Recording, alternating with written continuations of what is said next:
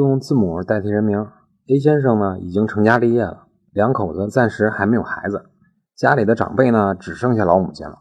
也就是说，A 先生这一户人家就是 A 先生、A 先生的配偶和母亲这三口人。去年呢，A 先生在公证处办理了一份遗嘱公证，说的是其去世以后，所有的遗产全部留给老母亲，不留给妻子。这一上个月，A 先生因为交通意外不幸去世，因为 A 先生去世了。所以遗嘱呢就生效了。A 先生的母亲呢，按照公证遗嘱的内容，继承了 A 先生名下的二十万存款和一套房子。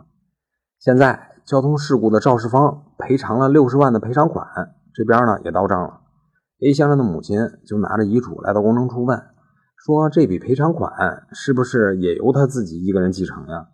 答案是不是。先说这二十万和房子，所以老太太之所以能够继承，是因为这是 A 先生生前就有了的。已经赚到手了，所以这二十万和房子按照遗嘱归老太太继承。但是这六十万可是 A 先生去世以后才到账的赔偿款，可不是他生前就赚到的，这个不归遗嘱管。